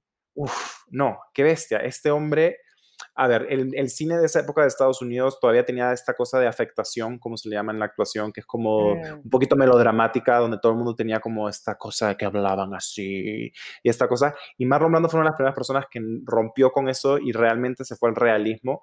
El hombre es un genio en esta película. Y Vivian Lee, mm. aunque tiene todavía esta cosa de, de afectación, como, como decía, se manda una actuación. Si ustedes han visto Blue Jasmine de Woody Allen, donde Kate Blanchett hace de Jasmine, está completamente basado en, un tranvía llamado Deseo. Es esta historia de dos hermanas eh, que han sido separadas en algún momento de su vida y una hermana va a visitar a la otra porque ha perdido todo el dinero y está como en toda esta cosa de una onda medio breakdown que está teniendo como un problema, no sé, existencial de personalidades también.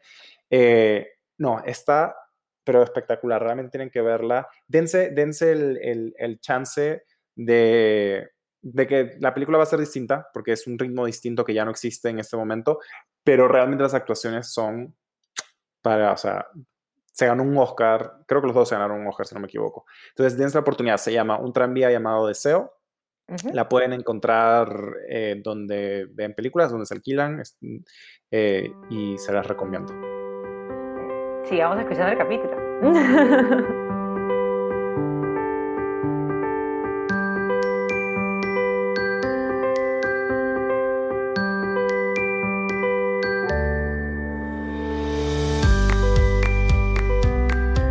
Yo quería hablarte también un poco de, de, de este momento histórico dentro, o sea, me tú has estado dentro de dos congresos que van a pasar a la historia, creo yo. Por, por, por cosas distintas, pero van a pasar a, van a, pasar a la historia. Totalmente, eh, se va a incluir en los libros de historia. No hay manera primero, que los niños no estudien esto. Primero porque el, el, el, congreso anterior fue un congreso que tuvo mucho, eh, muchos problemas, eh, muchos, muchas trancas, muchas... Sí Sí, de, una, de, una, de un nivel que, que, creo que terminó de demostrarle al peruano que muchas cosas que el, que el sentir tenía del peruano eran ciertas y que, y que lamentablemente no nos sentíamos reflejados ni nos sentíamos protegidos por las personas que se supone que deberían estar trabajando en pro de, de, de los peruanos, del, de, uh -huh. del pueblo, ¿no? Pero suponte, me parece una, una, experiencia muy, muy interesante para ti como primer congreso, porque me imagino que si ya pudiste vivir ese congreso, se puede vivir cualquiera. Eh, pero ¿cómo manejan ustedes ese momento en el que el, la persona o el ideal o, o, la idea por la cual se estaban postulando al congreso, de repente después de toda esta pelea para que no hubiera la vacancia, uh -huh. donde el Perú sintió que habíamos ganado, porque realmente creo que eso fue lo que sentimos todos, que, habíamos, que la democracia en el Perú había ganado y que no habíamos dejado que las mafias sí. eh, hagan lo que les dé la gana, y de repente la persona que era el representante de esto se ve metido con la mafia hasta el fondo y termina liberando a, a, a Fujimori ¿Qué es, o sea, tú como congresista de esa bancada, o sea, me imagino claro. que debe haber sido como una cachetada. Mira, fue fatal. Fue fatal porque, eh, digamos, yo tuve muy claro el mismo momento, o sea, fue 24 de diciembre además. Eh, que Aparte, sí. El anuncio, ¿no? Entonces yo estoy saliendo del Palacio de Gobierno para ir a mi casa a cambiarme y a la casa de mis papás a pasar Nochebuena, ¿no? Y en el camino de mi casa a la casa de mis papás ya anuncian el tema, porque lo habían anunciado antes. Yo todavía guardaba esperanza de que algo sucediese que, que evitase que, que, esta noticia saliera. Entonces llego a la casa de mis papás ya habiendo redactado un borrador del tuit en el cual iba a informar de mi renuncia de la bancada, ¿no? Y mi, mi, papá, que tiene un proceso como de razonamiento más, más calmado que el mío, me dijo, oye, piénsalo bien, este, eh, dale vueltas y mañana lo decides. Y yo era como, siento que tiene que ser en este momento y siento que... que Mañana que sería tarde. Así uh -huh. es. Entonces, esta como y además siento que fue la decisión correcta y ayudó como a ordenar un poco la, las cosas y de, y, de, y de, no perder la confianza de muchas personas en, en, en ese momento, ¿no? Sentir que, que, que, que, no todo estaba perdido, sino que todavía, había todavía gente que, actuaba como uno esperaría que actuasen, ¿no? Uh -huh. Eso no quita que, que, claro, de la noche a la mañana perdiste un colectivo del cual eras parte, un equipo, claro. perdiste un norte común y un proyecto que era el que te motivaba, ¿no? O sea, ya no era tu gobierno, ya no eran tus objetivos, ya no tenías un equipo. O sea, inmediatamente yo empiezo a trabajar con, con dos colegas que también renunciaron eh, por la vacancia, entre otras cosas porque necesitábamos, eh, necesitábamos sentir que todavía había algo colectivo en nuestro esfuerzo, ¿no? Porque si no te puedes claro. sentir muy, muy solo. Claro. No, no, son, no son procesos, procesos fáciles. Y en general, ¿no? es un congreso en el cual tú, tú, puedes llegar con una agenda de 50 temas y de repente te das cuenta pues que 45 nunca van a salir. Y tú tienes que como reinventarte, ver que ser muy estratégico, decir, ok, este tema no va a salir nunca por tal cosa, pero este otro estoy notando que hay cierta pequeña posibilidad, ¿no? Y también hay mucho del trabajo del congresista del día a día que te permite tener las satisfacciones personales y profesionales que requieres para poder aguantar esas otras frustraciones, ¿no? Uh -huh. Puedes ayudar a mucha gente, puedes ayudar a que un albergue que se está cayendo a pedazos ya no se caiga a pedazos, puedes ayudar a, a personas que no les están dando caso en la Oficina Nacional de Pensiones, este, que tengan una pensión digna. Entonces hay muchas como pequeñas cositas del día a día que te permiten seguir, ¿no? Y creo que eso es aplicable en realidad a todas nuestras vidas, ¿no? O sea, a veces Claro. estamos en situaciones como de mucho estrés y mucho frustración, y Ujú. son las pequeñas cosas del día a día que nos brindan satisfacción las que nos permiten seguir adelante. Claro, y a partir de todas estas situaciones que han pasado, no solamente en este Congreso ni, ni en este gobierno, yo creo que desgraciadamente la política peruana está marcada por diferentes hechos que te hacen sentir desesperanza por los gobiernos. Entonces, algo que a mí siempre, o algo que siempre he pensado y lo he ido comprobando desgraciadamente a partir de las cosas que he ido viendo, es que el poder te ciega. ¿Tú crees que es así también? Sí. que llega un momento. ¿Y cómo te proteges de eso? ¿no? Porque es yo, yo me imagino que debe ser difícil. Yo creo que mucha gente llega con la esperanza de hacerlo diferente, de realmente representar al grupo por- que ha votado por ellos, eh, pero en algún momento el norte se perdió. Y ahora lo que cuenta es la ambición, lo que cuenta es eh, el dinero, lo que cuenta es eh, la apariencia. Entonces, A- Ayer, ¿Cómo- por ejemplo, les, les voy a contar una infidencia. Ayer estábamos en, en un receso, ujú, más o menos 10 y media de la noche, todavía no queda muy claro a qué hora retomábamos, y estábamos en Microsoft Teams, que es el sistema que utilizamos, y había algunos que comentaban, esto, esto era fuera de cámaras, porque no estábamos en sesión, que eh, se ya era muy tarde y que habíamos retomado hoy día, porque ya a esa hora la ciudadanía no estaba siguiendo el debate en el Congreso. ¿Sabes? Acá como ver, a ver, nunca la ciudadanía está siguiendo Nunca. ¿Quién se sienta frente a su ¿Quién- televisor a ver? Salvo Alberto a los 14 años. con- Nadie, nadie, no. Y, y- y- y además decía, no, en mi región la gente se va a dormir temprano. Amigo, en tu región la gente no ve el Congreso. Entonces hay un como desapo... Y, y, y los muchos debates, ¿no? Este es un día histórico que la gente recordará. La gente no va a recordar nada, ¿no? Como, Claro. entonces hay este sentido de, de, de, de, de querer ser más importante de lo que realmente uno es, que yo no sé muy bien de, de dónde viene. Yo siento que tiene que ver mucho con cómo te criaron eh, y, y de tus círculos cercanos, ¿no? O sea, digamos, yo salí elegido congresista y sigo viviendo en el mismo DEPA, sigo teniendo los mismos amigos, sigo conversando con mis amigos de lo mismo. O sea, como que mi vida no, no ha cambiado, ¿no? Pero hay otras personas que le dan una pequeña cuota de poder y es una cosa así como... Que imagino Claro. que es una, una manera de llenar carencias Mm, momentos de totalmente. Claro. Pero suponte, Alberto, eso también te lo quería preguntar, porque generalmente cuando uno, a ver, se va a temas más como artísticos, actuar, eh, cantar, ese tipo de cosas, espera que la carrera tenga que traerle algún nivel de reconocimiento y fama, porque es donde generalmente eh, se mueve ese, ese asunto. Eh, cuando alguien está pensando en política, cuando alguien está pensando, alguien ha estudiado derecho y de repente te vuelves una celebridad, porque los políticos, por lo menos en Perú y creo que en el resto del mundo, Te vuelves conocido, claro. Mm, una celebridad. Alguien que es conocido es una celebridad. Aunque, Bueno. no lo- aunque digámoslo. ¿Cómo, ¿Cómo pasa, o sea, cómo pasa por la mente, por, por tu mente realmente, porque no podemos hablar de todos los políticos, pero cómo, eh, cómo empiezas a jugar con ese juego de ya no tener la misma eh, priva- la- la privacidad o la misma, Claro. eh, ¿cuál es la palabra que no se me viene a la mente?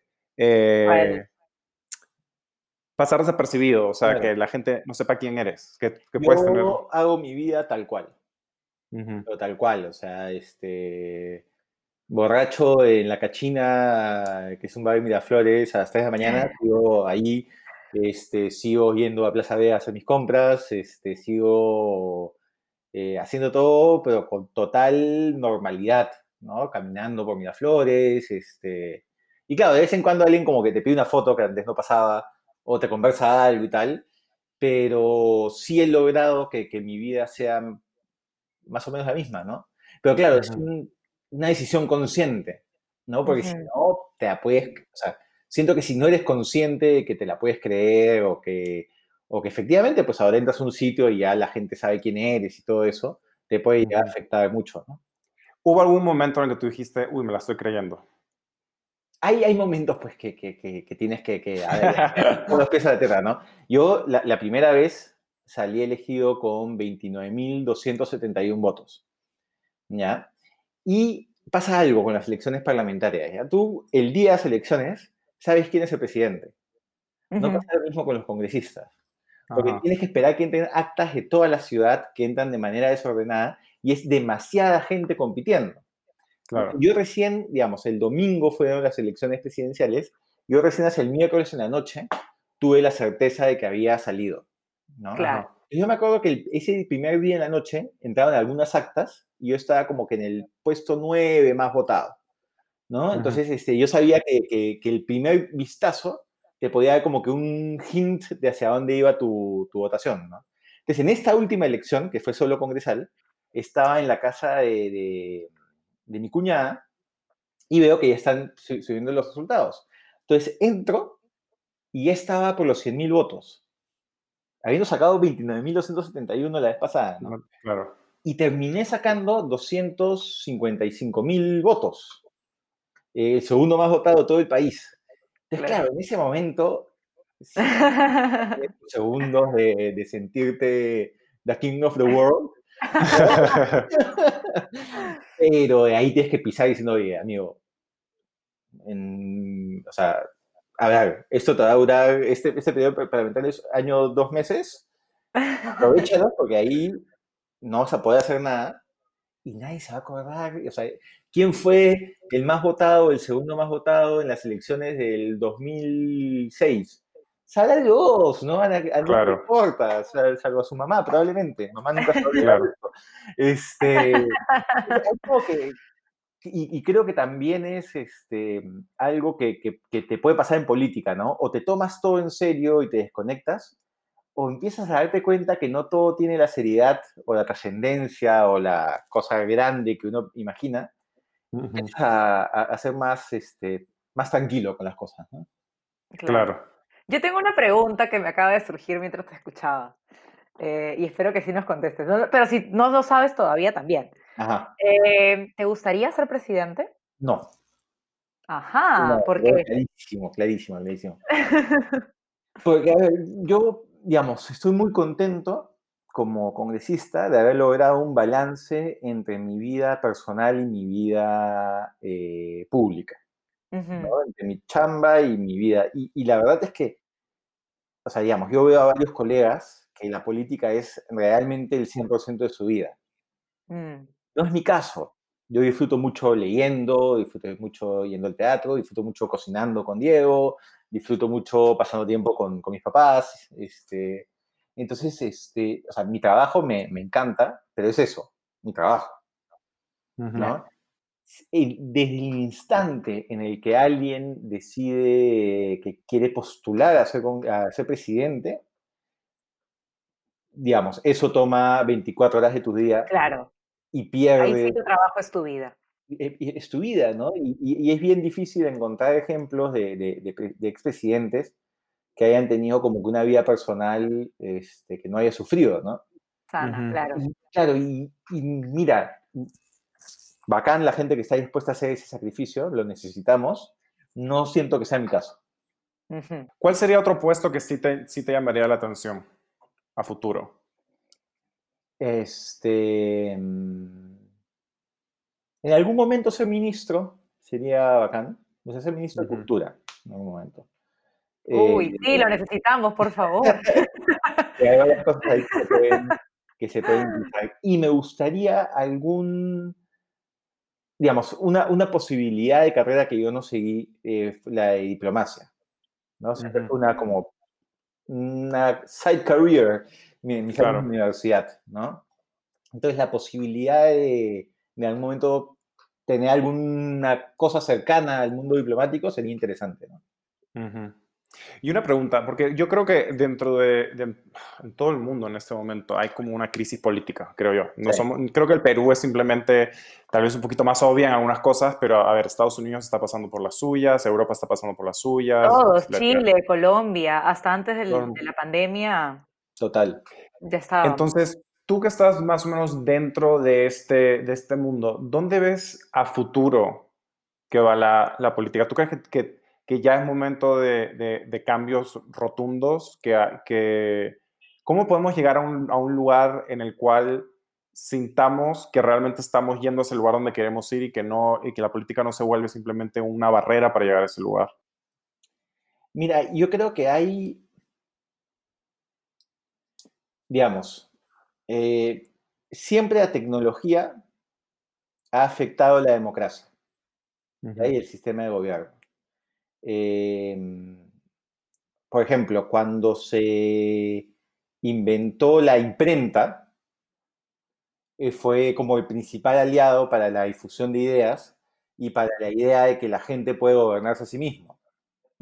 todo el proceso de, Estados, de, la formación de Estados Unidos, eh, que es la, como que el primer esfuerzo democrático masivo que hay en el mundo, no hubiese sido posible si es que antes no se hubiese inventado la imprenta, porque fue muy importante para la difusión de ideas. De ahí con la radio se abre la puerta a que los analfabetos puedan ser parte de la democracia. Ya no es necesario leer para enterarte qué está pasando en tu país y en tu, en tu comunidad. ¿no? Entonces, este, el siguiente paso después de la radio es la inclusión de los, de, los analfabetos. La televisión es la, la, masificación de, de, de, la discusión política y, y, de una manera de hacer política, ¿no? de, es cuando se empiezan a volver también las celebridades un poco, ¿no? donde el énfasis está más en, en, el, en el, la forma que en el fondo. Claro. ¿no? Todavía no queda claro cuál es la gran consecuencia, el impacto profundo del tema de Internet y esa relación 2.0, o sea, esa relación ida y vuelta en la democracia. Mi percepción hasta ahora es que está siendo obsoleto, por ejemplo, los partidos políticos. Antes los partidos políticos era tu canal para poder llegar a una autoridad. ¿no? Ahora abres Instagram y me escribes un mensaje al congresista o, a, o, a, quien quieras. Este, está rompiendo una serie de, barreras geográficas y haciendo más fácil de, articularse en torno a ideas o, principios. Está también precarizando mucho el, debate, porque los famosos algoritmos hacen que termines rodeado solo de gente que piensa como tú y representado solo por gente que escribe como tú. Y, leí, ¿no? y antes, no sé, pues leías el periódico y el periódico buscaba tener una posición balanceada. Ahora tú puedes leer portales enteros de, Internet que solo van a reafirmar las ideas preconcebidas que ya tienes. Que tú tienes, claro. claro entonces, no necesariamente estoy diciendo que el, cambio que viene a ser para bien. Positivo, claro. Pero sí siento que, que, lo que está demostrando eh, todas estas crisis de representatividad en el mundo es que todavía no logramos entender qué rol está cumpliendo la tecnología y qué espacio le ha generado a la ciudadanía la tecnología en la política. Es mm. algo que se va a tener que definir en los próximos 10, 20 años. Claro. Bueno, y terminando con la política, pues tampoco es para que todo eso sea solamente de política. eh, pero mezclando la política con la vida. Sí, sí, sí, eh, pero suponte, eh, él estaba que me da mucha risa tener que hacer eh, como un research de gente que conozco, porque empiezas a ver cosas como distintas que no habías visto. Pero suponte, yo no sabía, ah, encontré un video en el que tú decías que tú y Diego ya están listos como para casarse. Sí. Y te quería, sí, y te quería, te quería preguntar, eh, ¿cómo, ¿cómo, o sea, cómo te sientes de, porque hasta el día de hoy todavía la unión civil no es, no es, unión civil, no igualitario. Ni nada en Perú. Entonces, el, querer casarse con alguien y tener que irte a otro país para casarte, es como, ¿cómo, manejas todo eso? Bueno, es gracioso porque, digamos, yo le digo a, Diego para casarnos en agosto del año pasado, si no me equivoco. No me acuerdo bien. Fecha, agosto, septiembre. Y claro, nos íbamos a casar en abril de este año. De este año. Pero primero se disolvió el Congreso. Claro. Entonces, oye, a ver. Pequeño detalle. Pequeño detalle, ¿no? Yo no puedo ahorrar, tengo que vivir mis ahorros unos meses. Este, movámoslo para noviembre. Bacán. Digamos, estamos todavía por definir qué, qué día de noviembre. COVID-19. Los obstáculos. Entonces, claro, probablemente va a tener que pasar para el 21, ¿no? Entonces, como la, la coyuntura se ha metido a nuestra vida personal. Pero claro, este, o sea, si, si, esto fuese solo un acto legal, yo te diría que casi no tiene sentido, ¿no? Porque nosotros vamos a casarnos, vamos a volver, y para el Estado peruano Digo, yo, lo mismo. diciendo roommates. Claro, Este, nada más. Exacto. Pero claro, el, el matrimonio tiene todo el, o sea, yo diría que más que ser un acto legal, es un acto simbólico, ¿no? De Claro. renovación de confianza, de, de- de fortalecimiento, de un de vínculo, compromiso. de compromiso, de, de, de- de- claro, de esta proyección a futuro, ¿no? Ujú, Ujú. Este, que, claro, a miles de parejas en el Perú se les, está, se les ha negado, ¿no? Entonces, este, claro, es, es contradictorio, ¿no? Es por un lado Claro. un gran espacio de felicidad en tu vida y tus amigos y toda la gente alrededor que tu- tuyo, pero al mismo tiempo es esta cosa de, de- de- de reality check, ¿no? Mm. Claro. Y suponte, regresando, eh, cuando dices que tú le dijiste para casarse, esta, esta conversación fue una conversación así muy a lo, a lo adulta, a lo, creo que tenemos tanto tiempo juntos, hay que casarnos, o fue, o fue más, eh, más hollywoodense. más clásica, más así de la rodilla y Eh, sí, la, en la playa, con anillos, este... ¿Tú lo planeaste? Sí, sí, sí, sí. es este, no- no- nos- a nosotros nos gusta mucho ir en invierno a, a la casa de playa de mis papás, porque toda la playa está vacía y, y tiene como que su feeling en invierno, ¿no? Hacemos parrilla con amigos y tal. Entonces aproveché una de esas idas y en un momento que estábamos caminando en la playa le, le pedí matrimonio. Pero espérate, Qué me bonito. imagino que tenía gente alrededor para tomar fotos y ese tipo de cosas, o no, o fue No, un momento completamente íntimo. Fue, fuimos nosotros dos, hay, hay un selfie post, post, este, por Facebook. Pero antes de, ¿te dieron nervios? O sea, dijiste, "Ah, ¿qué pasa si me dice que no? O dijiste, no, de todas maneras me va a decir que sí, entonces esté tranquilo, todo bien. sea, ¿O no? Yo, yo sentía que me iba que sí, pero claro, la posibilidad de que no también existe, ¿no?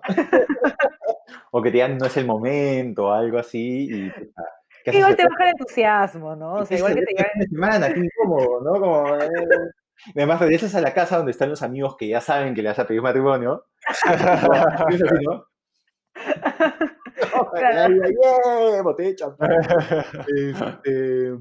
Y, claro, y, y además, o sea, yo no soy una persona que me cueste mucho hablar, como se habrán dado cuenta. Este, entonces, digamos, tú me dices, oye, grábame un video de saludo a tal cosa, cojo la cámara, lo grabo y tomando el toque, digamos. Me, me es muy fácil encontrar Ajá. las palabras adecuadas. Y de hecho Claro. yo no había preparado como el gran discurso porque sentí que en ese momento iba a salir solo. Ahora atrás yo un, fácil un par de, de tarjetitas me han sido útiles. Pues sí, hay muchos nervios, ¿no? Es que es un lugar distinto de cuál hablar. Sí, claro, totalmente. Una, una cosa es hablar desde el lugar eh, público y desde el lugar que estás acostumbrado a tener ese discurso, y otra cosa es hablar desde lo que sientes. Claro, yo estoy acostumbrado a hablar como, como político, estoy acostumbrado a hablar como profesor, no acostumbrado a hablar como, como alguien que pide matrimonio, ¿no? Claro, además yo creo que una pedida de mano es también un momento muy vulnerable.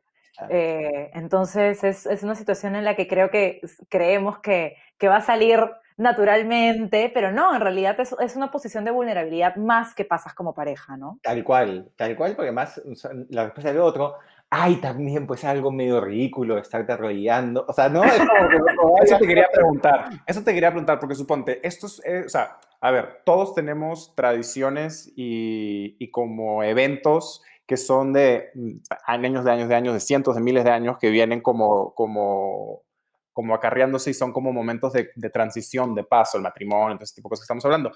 Y generalmente todo eso es desde una normativa hetero, eh, Heteronormativa total. O sea, no. sí, completa, blanca y, o sea, ni siquiera así todo. Entonces, Entonces, el novio le pide a la novia, la el novia novio le pide a la novia, el mío va para la novia.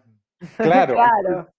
Entonces, ¿cómo, cómo, o sea, me imagino que debe ser muy rico poder crear una nueva realidad en la cual estas reglas no se tengan que, que, Que seguir. que- que seguir, pero al mismo tiempo hay una parte que dice, pero ¿por qué no la, por qué no la sigo? No sé si me Claro. entiendes. O sea, ¿me entiendes? Es, ¿Cómo se maneja eso? Es, es bien paja, porque finalmente coges lo que te gusta y desechas lo que no, ¿no? O sea, acá, por ejemplo, dije, oye, ya, ni, ni- Fernando le voy a dar un anillo con un diamante o una cosa así. y además, porque él lo va a tener, yo también quiero uno. Entonces mandaste a hacer Claro. Entonces le di Claro. uno y me puse, me puse el otro, ¿no? Este, de ahí en el matrimonio, ¿no? Hay días que nos despertamos y decimos, oye, Y si en vez de la loca tenemos drag queens, este, yo ya, ¿no? Entonces, y, y, como venía a hacer las cosas, ¿no? Ahí, y sobre todo en Lima, todavía demasiados convencionalismos mm. son bien, bien tontos, ¿no? Entonces es paja el, el, el, tener ya la suficiente libertad para tú decir, no, me gusta esto, ¿no? Claro, ya hago lo que esto, o esto lo volteo y hago otra cosa, ¿no? Claro. Es divertido. Bueno, Alberto, y para terminar, tengo unas preguntas que son un poquito más como metafísicas, digámoslo así, un poquito.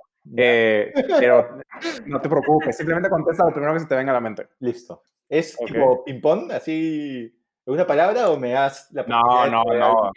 A ver, Alberto, tenemos el tiempo. ¿Qué es para Alberto la felicidad? El sentirte bien y tranquilo con tu entorno y contigo mismo en ese momento, ¿no? Es un estado más que un más que, que algo permanente. ¿Cuándo en tu día a día, eh, digamos un día normal común y corriente, no de cuarentena, eh, sino en la, en la, normalidad eh, del día a día, sientes la presencia de algo más grande que tú? No tiene que ser Dios, puedes llamarlo lo que quieras llamarlo, pero algo que algún... Eh, ¿En qué momento Alberto siente su es, nunca puedo decir esa palabra? Espiritualidad. Espiritualidad, esa. Se me enreda la lengua. Mira, no te diría que hay un momento específico, pero desde hace... ¿O qué haces para sentirlo? Mira, yo, yo tuve una experiencia espectacular el año pasado. No recuerdo si fue el año pasado o el 2018. Fue el año pasado. En marzo que es que pude almorzar con el Dalai Lama. ¡Wow! Eh, sí, te, te he contado antes, ¿no? Como que el último minuto de un poco de, envidia, un poco de envidia, que tengo que dejar meditar y que se vaya. Pero es una experiencia inolvidable. Factores increíbles. Em, y... ¿Ves? Tu paciencia ha sido... Eh, inspirada. No, no, no, te, han dado un premio por la paciencia que le tienes a los congresistas peruanos. Es inverosímil, o sea, si te explico, y algún día ya les, contaré en, otro programa, eh, cuando me inviten para la segunda temporada, eh, cómo termino sentado en el norte de la India, en Dharmasala, eh, en un cerro, con cinco congresistas de otras partes del mundo y el Dalai Lama con su lata de Pepsi.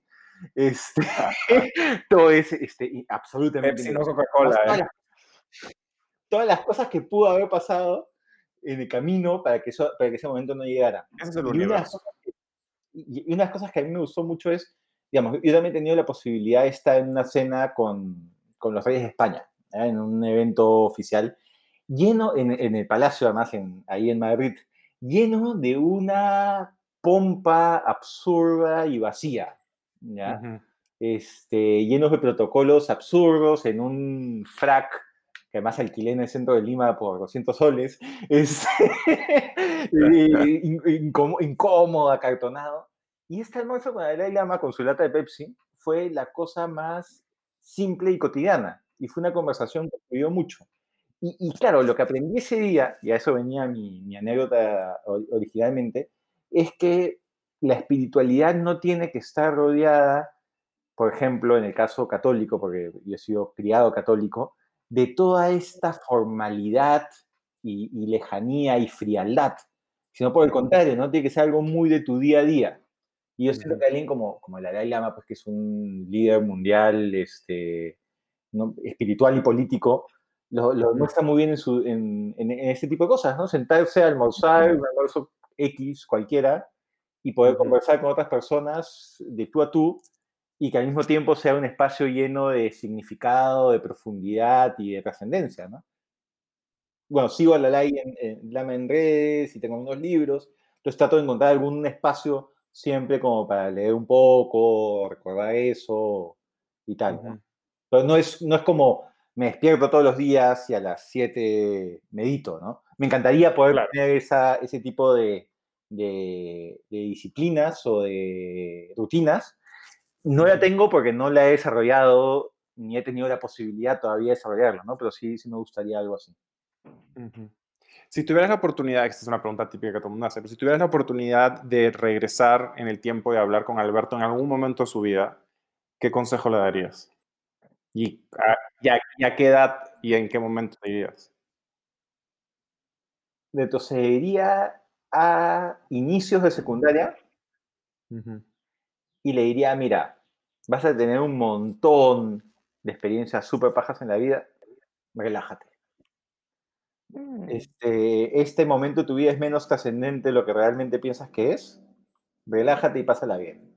Haz huevadas, arrepiéntete de las huevadas que hagas, es un irresponsable, este, y sí, porque es el, último momento de tu vida en que vas a tener esta como sensación de, completa seguridad o de, las cosas que hagas no van a tener consecuencias permanentes, ¿no? y, siento que es un momento de la vida que, pasa y que no eres consciente de lo rápido que pasa. Claro. Bueno, muchas gracias, Alberto. Es, es es realmente es muy interesante hablar con gente, o sea, hablado hemos hablado con gente que yo no conozco, pero también hemos hablado con gente que conozco y poder ver a la persona desde otro punto de vista, porque generalmente cuando te encuentras con alguien no tienes el tiempo de sentarte a tener una conversación larga y tendida, eh, que creo que gracias a, gracias a la cuarentena estamos teniendo todo el tiempo del mundo para poder hacer este tipo de cosas. Eh, ¿hay, ¿Hay algo que quieras eh, compartir? Algo, eh, ¿Dónde te puede la gente encontrar? ese tipo de cosas. Sí, bueno, tengo, estoy en todas las redes sociales, no tengo community manager, soy yo. no estoy en TikTok. Este, claro, claro. Sí, veo, sí veo los TikToks, pero no tengo cuenta. Este, la que más me gusta es Instagram, porque siento que es todavía la red menos, digamos, no, no, todas las redes se van como volviendo tóxicas, ¿no? Facebook, Twitter y tal. Instagram siento que todavía es una comunidad como muy bonita. Entonces, si alguien quiere escribirme por ahí, monstruo. ¿Cómo te encuentran en Instagram? Eh, Alberto de la Unde, punto público. Punto público. Voy a tener una cuenta privada para mi vida privada. Eh, nuevamente en esta, en este permanente búsqueda de balance. Y algo que compartí para las personas que, que nos escuchan es que probablemente si escuchan el, programa, eh, saben que es un podcast, con lo cual tienen menos de 40. Este, y, no hemos estado acostumbrados en nuestra vida al nivel de incertidumbre que estamos viviendo y que vamos a vivir por varios meses o tal vez años. Entonces, este, esa incertidumbre puede generar mucha ansiedad y puede ponernos en un loop como muy negativo, ¿no? Y, nada, lo que yo recomendaría es tratar de encontrar certezas dentro de esta incertidumbre que te permitan tener como, como raíces en el piso, ¿no? Y, entender que, que, sí van a haber momentos jodidos, que, que, que van a haber momentos muy duros e injustos, pero que también son momentos como estos que, que, nos obligan a ser geniales, ¿no? Entonces aprovechemos esta invitación a ser geniales, ¿no? Y encontremos la manera de, expresarlo, ya sea a través del arte o a través de otras cosas que hagamos. Y que acá muchos años, cuando alguien retroceda en el tiempo eh, y digan cómo diablos sobrevivieron o, pasaron una cosa tan difícil, tú tengas algo genial que contar. Por supuesto, me encanta el mensaje, Alberto, esta idea de ser geniales. Y yo tengo que confesar algo. Yo fui una de esas 250 mil personas Gracias. que votaron por ti. Y la verdad es que a mí, yo creo que una de las razones por las que, no solamente a mí, sino a muchas de las personas que votaron por ti, la cualidad que transmites mucho es ser auténtico. Entonces, creo que cada vez más se va haciendo importante que en la política hayan personas que sean auténticas y coherentes con, lo, con el mensaje que quieren, eh, tanto con su trabajo y con el mensaje que están brindando a través de su trabajo, ¿no? Entonces, muchas gracias por tu tiempo. Vale, y unas cosas lindas que no, he mencionado de, de, mi chamba, es que, claro, fácil un día estás como medio bajoneado, tomándote un café o preocupado por otras cosas, eh, tomándote un café en un sitio público, de repente se, te acerca alguien y te dice algo bonito respecto a tu trabajo, ¿no? Exacto. Eh, o en redes sociales, y eso obviamente también hay... En redes sociales hay de todo, en, personas hay de todo. negativa. Y siempre sido bonitas y nada, es, es chévere. Gracias. gracias a ti. Gracias a ti. Y gracias por la invitación. Ya nos vemos por